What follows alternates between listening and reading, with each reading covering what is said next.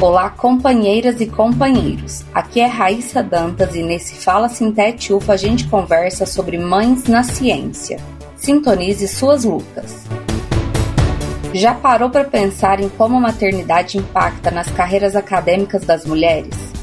No final do ano passado e início desse ano, alguns fatos relacionados a esse assunto tomaram notoriedade. Talíria Petrone, mãe e deputada federal, aprovou um projeto de lei que prevê prorrogação de até 120 dias em defesas de mestrado e doutorado em casos de nascimento ou adoção de filhos.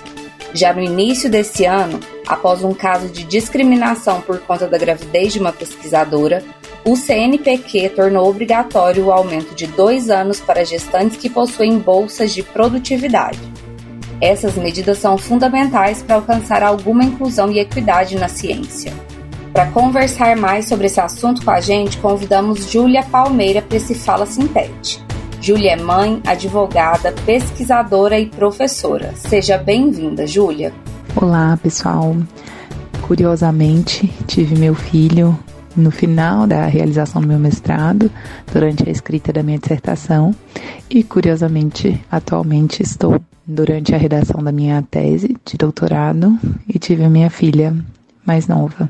Então, senti bem significativamente essa presença da maternidade durante momentos cruciais bem determinantes da minha formação acadêmica. Bom, eu vejo que nós temos muitos desafios nessa área. A começar pensando na própria licença, né? A disparidade que existe entre licença maternidade e licença paternidade no nosso país já pressupõe uma sobrecarga materna e que se estende ao longo do tempo.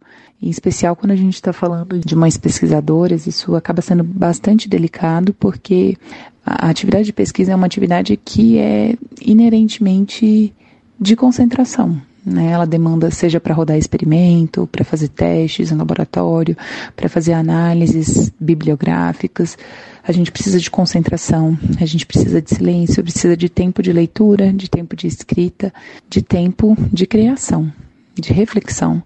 E isso é extremamente dificultoso quando temos crianças pequenas, né? quando temos crianças desde a fase do aleitamento, bebês que ainda demandam bastante dessa presença física, até outras fases de desenvolvimento, mas ainda infantil, que demandam essa atenção, esse cuidado, a brincadeira e que tem uma, uma interação com as mães, principalmente, porque acabam sendo elas as que mais concentram esses trabalhos, inclusive em jornadas duplas, triplas, até para equilibrar um pouco a questão financeira.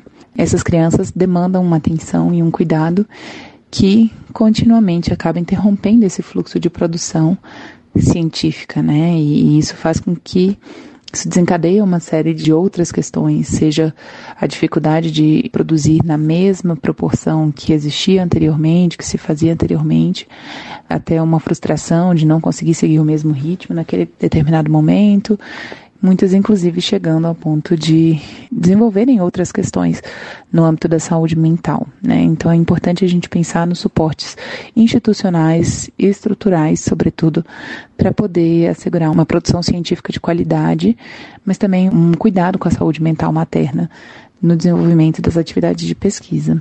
É curioso que, mesmo se tenhamos um número bem expressivo de mulheres nas pesquisas e como autoras de artigos e de livros, ao mesmo tempo a gente tem um número muito maior de homens que são contemplados com bolsas de alta produtividade, né? Então, eu acredito que isso se deva muito também ao fato da maternidade concentrar grande parte dessa sobrecarga do trabalho, né? Do trabalho que não é reconhecido, que é o trabalho do cuidado. Então, eu vejo que institucionalmente a existência de creches, a existência de suportes, quem sabe pensar até em bolsas especificamente voltadas para esse período de aleitamento, de desenvolvimento infantil, para que possa dar algum tipo de de apoio mesmo, para que essas mães possam contar com redes de apoio que elas não têm muitas vezes próxima, ou possam usufruir de uma estrutura que estabilize esses cuidados com seus filhos e consigam produzir com qualidade e com tranquilidade que precisam, né?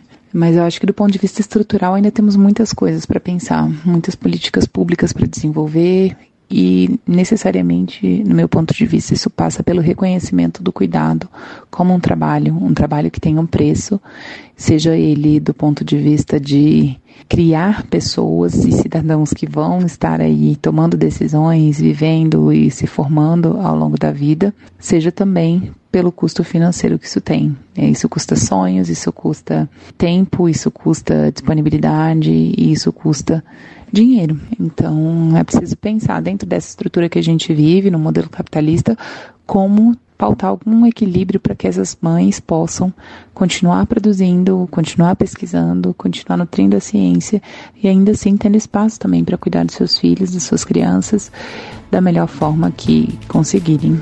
É isso, pessoal. Muito obrigada. Esse foi o Fala Sintete UFO dessa semana. Você pode conferir mais informações em nosso site e em nossas redes sociais. Uma ótima semana a todas e todos e até o próximo programa.